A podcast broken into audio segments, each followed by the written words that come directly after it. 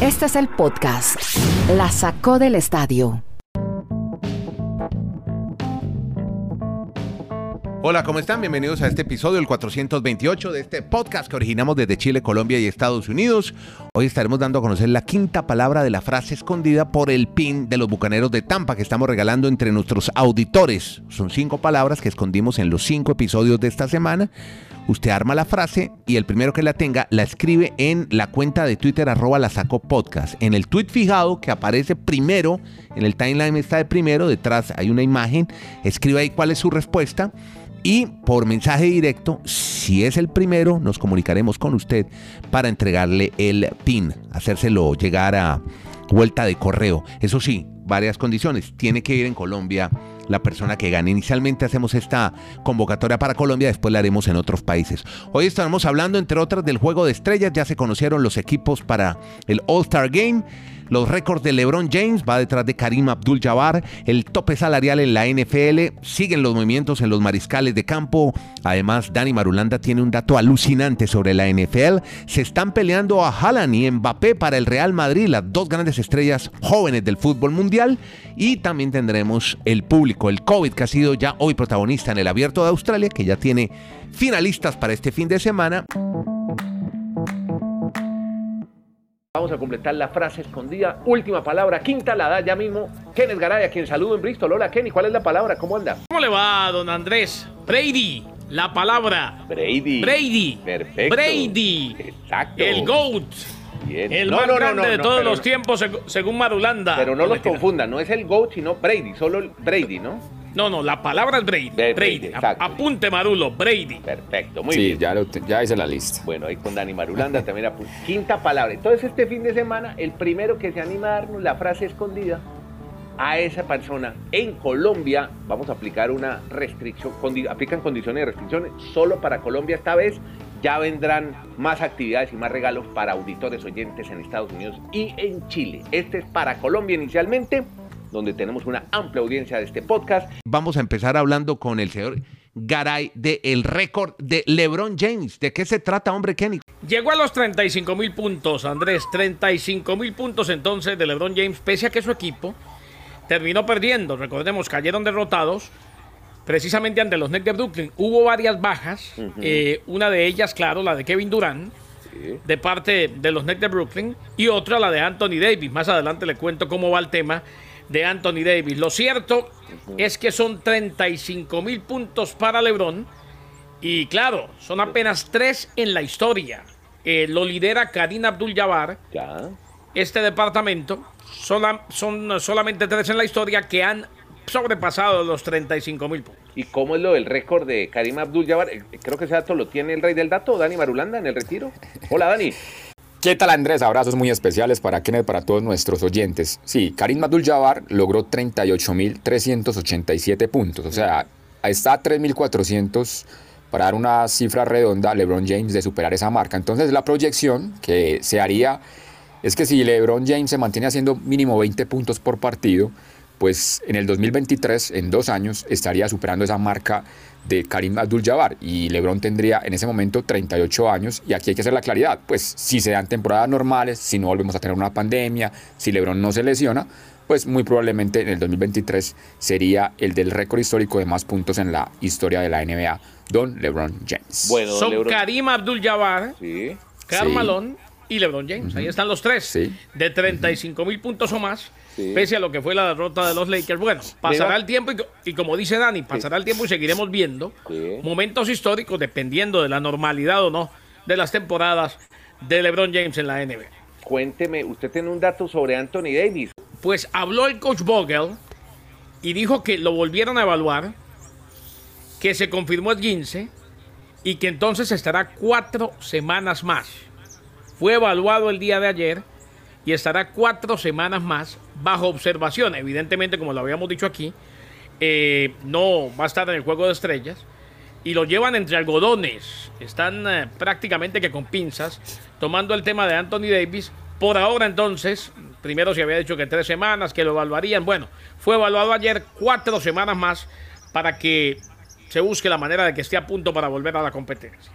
Y ya los votantes ah. hablaron, querían que LeBron James de los Lakers fueran capitán en el juego de estrellas, otra vez será, y el otro ya no va a ser eh, Giannis Antetokounmpo, va a ser Kevin Durant de los Nets de Brooklyn.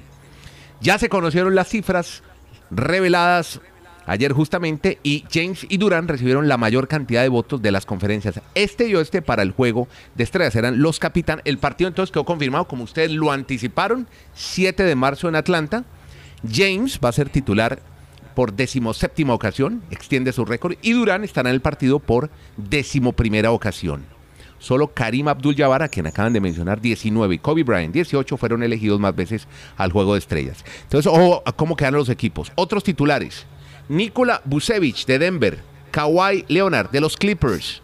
Estamos hablando del oeste. Stephen Curry, de Golden State. Luka Doncic, de Dallas. Y por el este, Giannis Antetokounmpo, Milwaukee, Joel Embiid de Filadelfia, Bradley Beal de Washington y Kyrie Irving de Brooklyn completan esta lista. ¿Cómo la vio Marulanda? Pues yo lo que veo, Andrés, que una pandemia va a permitir que de pronto llegue a cambiar todo el fin de semana de la histórica actuación o situación del, del All-Star de la NBA. En el mismo día se va a hacer el concurso de habilidades, el de triples e incluso en el intermedio del partido se va a hacer el de clavadas, el mm. del slam dunk. Mm. me pongo a pensar, oiga, yo hace 20 años que me veía todo ese fin de semana con esa emoción, todas esas cosas. Y ahora digo, eh, qué boba, la gente gasta el tiempo viendo todo, eso. Oiga, el, el, juego el, que me gusta a mí es el de Celebrities, ¿va a haber o no? Ya no. Por el, juego de la estrella no debería de existir. Bueno, en fin. No, Yo, no porque no, no porque en esta vez no hay reuniones. Usted nos contaba que no habían fiestas, no había nada. no, sí va a haber fiestas. ¿Qué va a ir? No, va a haber por allá. Oiga, va a haber. por allá. Pero joven, mm. sí va a haber fiestas, pero no, pueden ir los jugadores. Entonces, eh, esa pero sí va a haber fiestas. Seguramente el comisionado es un, es un juego, es un juego de las estrellas traído de los pelos que hay que hacer por compromisos de televisión. Otro también. Pero, es verdad, pero queda, queda claro. Pero a mí sí me gusta la. No, me gusta. Esa mamadera de gallo me gusta, ese partido de policías y ladrones me gusta, y salteros y casados.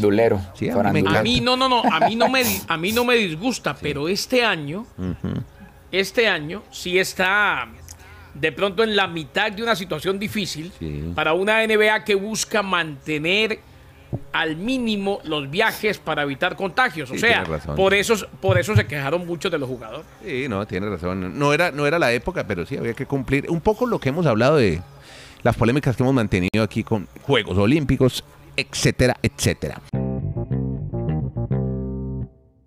Hablemos más bien, sabe que les cambio ya de liga, mucho básquetbol y van a pensar que, que es el podcast de don Álvaro Martín. No, aquí hablamos también de NFL y vamos a hablar de el carrusel. Siguen los movimientos de quarterbacks, de mariscales de campo, Dani. Sí, el turno ha llegado para Carson Wentz, el que fue reclutado en el 2016 con Philadelphia Eagles, va a pasar al equipo de los Indianapolis Colts.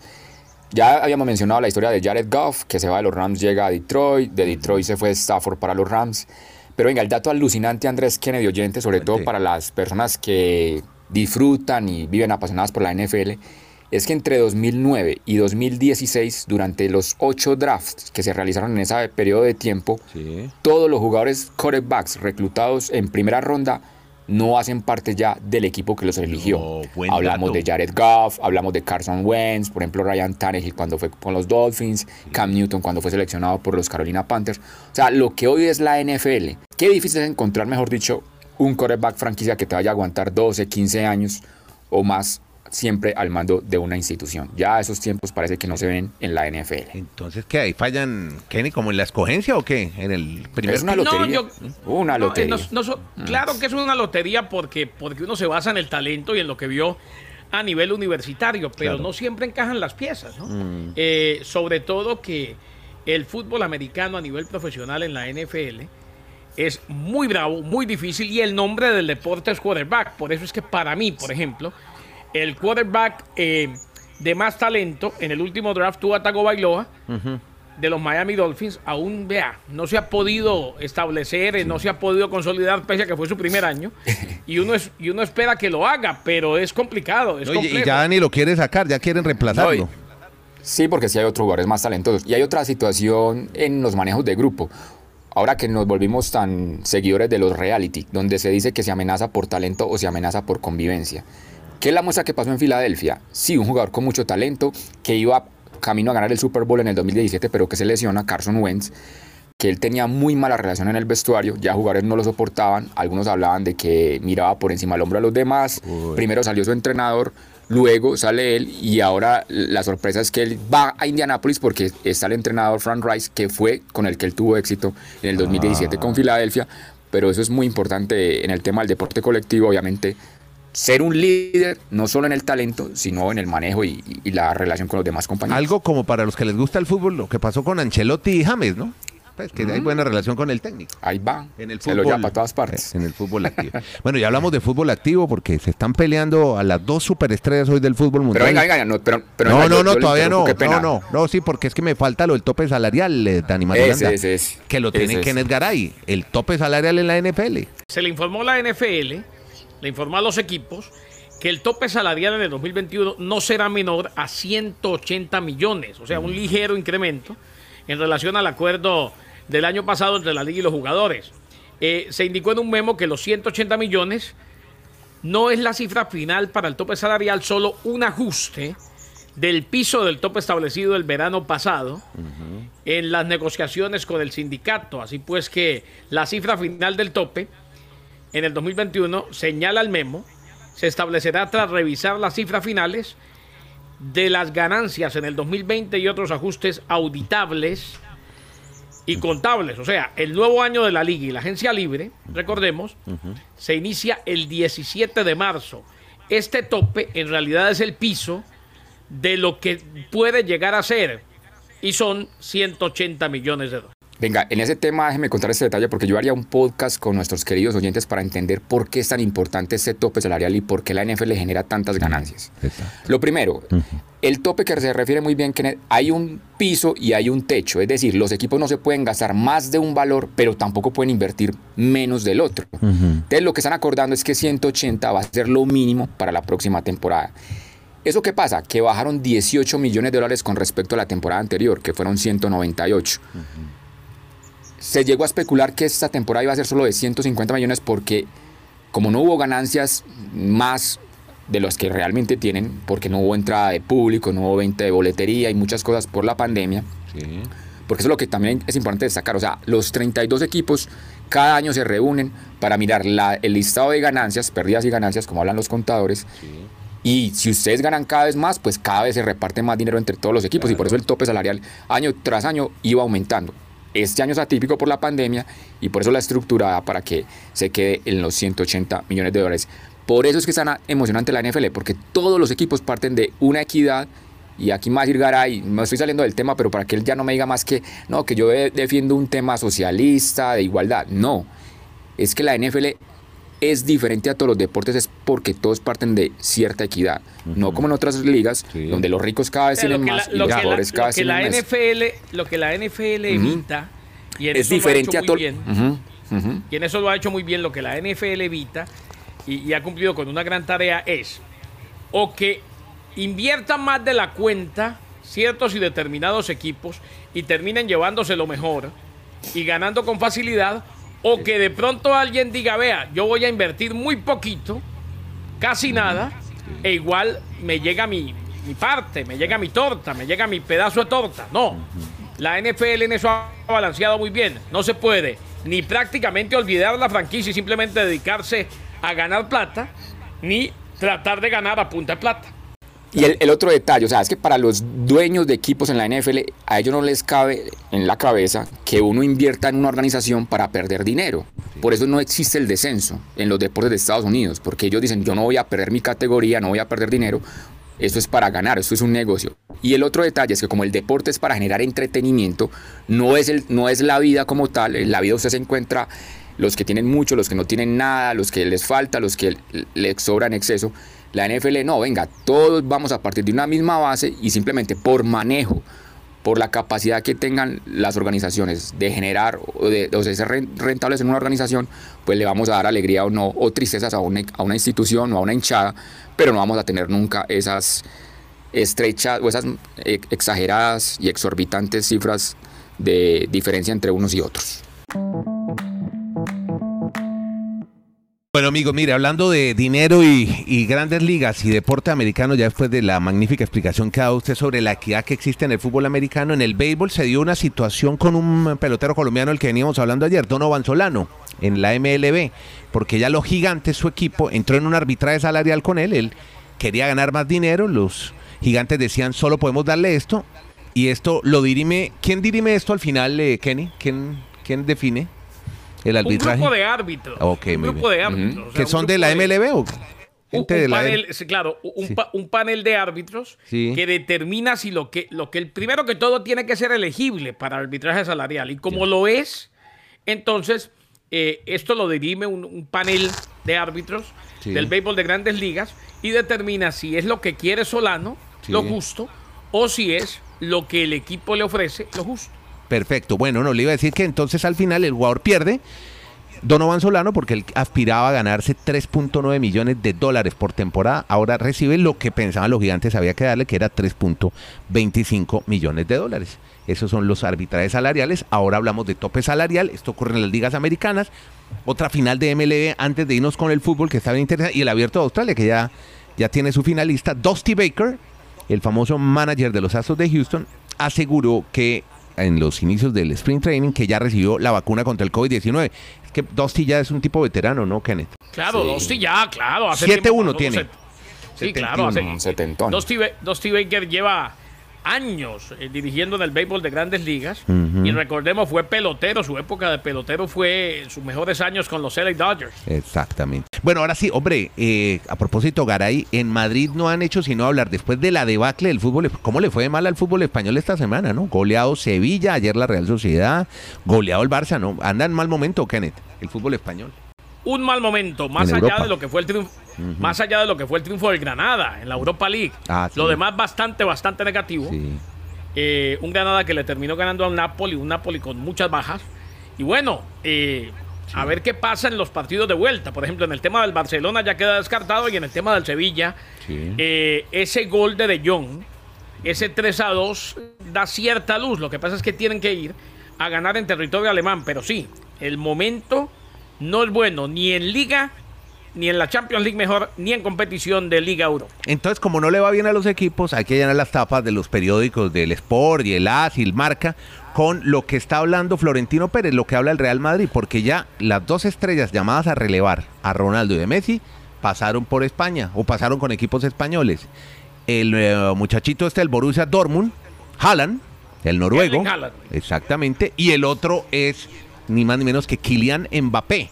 Así que entre los dos parece el Real Madrid aspira a llevarse uno de estos dos jugadores. Creo que, como lo contaba Ani Marulanda esta semana, el Paris Saint Germain se va a asegurar a Mbappé después de esa, demo- esa exhibición que hizo en el Camp Nou ante el Barcelona. Y cre- le quedaría mucho más fácil al Madrid en este momento. Además, porque dicen los periodistas en España, Dani, que, que tienen muy buenas relaciones el Madrid con el Borussia Dortmund. De hecho, ya han hecho negocios No, pero, pero-. Sí, no, pero yo creería que si el Paris Saint Germain se gana esta Champions, Mbappé se va al Real Madrid, porque obviamente él también quiere tener la oportunidad de jugar en el, en el considerado el equipo más grande en la historia del fútbol. Sí, Incluso pero- Zidane estuvo a punto de llevarlo. Sí, pero hay O sea, un señor no que se llama Jeque que trabaja en Qatar y que seguramente lo querrá Sí. asegurar, así que en campeones. Sí, yo va a creo ser que, al- al yo creo mejor que es más viable, es más viable lo de Erling Haaland a corto Sí, plazo. exacto. Pero, pero porque Sí, el sí. Borussia Dortmund es un equipo que siempre está dispuesto a vender. O sea, de- del Claro. Borussia siempre salieron jugadores a grandes equipos en Europa. En este caso, como dice Andrés, el jeque eh, mantiene la obsesión de ganar la Champions. Y claro que sabe que le tiene que dar lo que necesite a Kylian Mbappé. Veo más factible a corto plazo, aunque para que para llegar a lo más alto del fútbol mundial los dos tendrían que terminar en el Real Madrid, pero veo mucho más factible a corto plazo que Haaland termine en Madrid. Podcast La Sacó del Estadio. En Twitter, arroba La Sacó Podcast.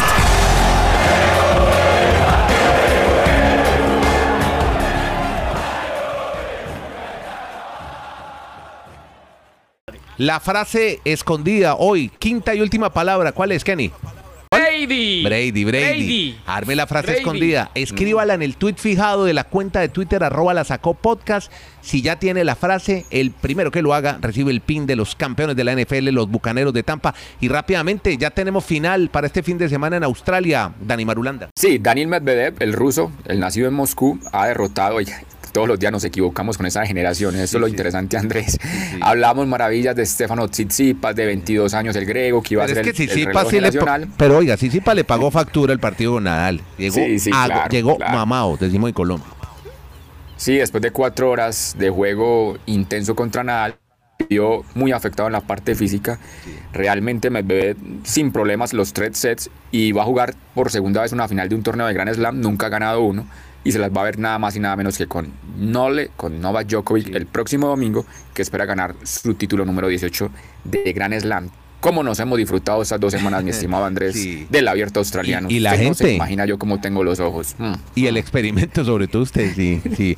y el experimento de Australia, que hoy ya tuvo más público. Uy, hoy me sentí como antes de la pandemia, viendo tenis, ya con la gente, animando, el público, cuando las pelotas mm. llegaban a la tribuna, la gente la No, eso me encantó ver otra vez la gente. Es que el deporte es de los fans. El deporte es de los fanáticos, definitivamente. No, hay nada. La alegría del público en los estadios, en las claro, pero cuando estamos en pandemia y no se puede, igual igual hay que cumplir con los eventos, hay que seguir viviendo y hay que hacerlo mejor con lo que tenemos en la mano, con frío, lo que robotizado, disponible. Puro eh, televisión. Sí, claro, eh, así se emocionó usted de casa viendo todo ese deporte robotizado, lo celebró con Marulanda y nos metimos todos en el WhatsApp. Cuando yo tengo oportunidad de ir a un estadio, un escenario, voy, señor Kenneth ¿a usted le consta? Pero como dice la canción, todo depende. Hay deportes que sí no hay problema en que estén en pandemia en televisión, pero hay otros que sí necesitan el público. Bueno, señores, ahora sí. relativo. Ese es eh, Dani Marulanda, él habla de Colombia, Kenneth Garay está en Estados Unidos y yo soy Andrés Nieto Molina desde Santiago de Chile. Muchas gracias a todos. Hablamos 20 minutos y algo más sobre deportes americanos en este podcast y ya el lunes damos el nombre del feliz ganador del PIN de los Bucaneros de Tampa, campeones de la NFL, que estuvimos obsequiando esta semana con la frase escondida. Gracias a todos.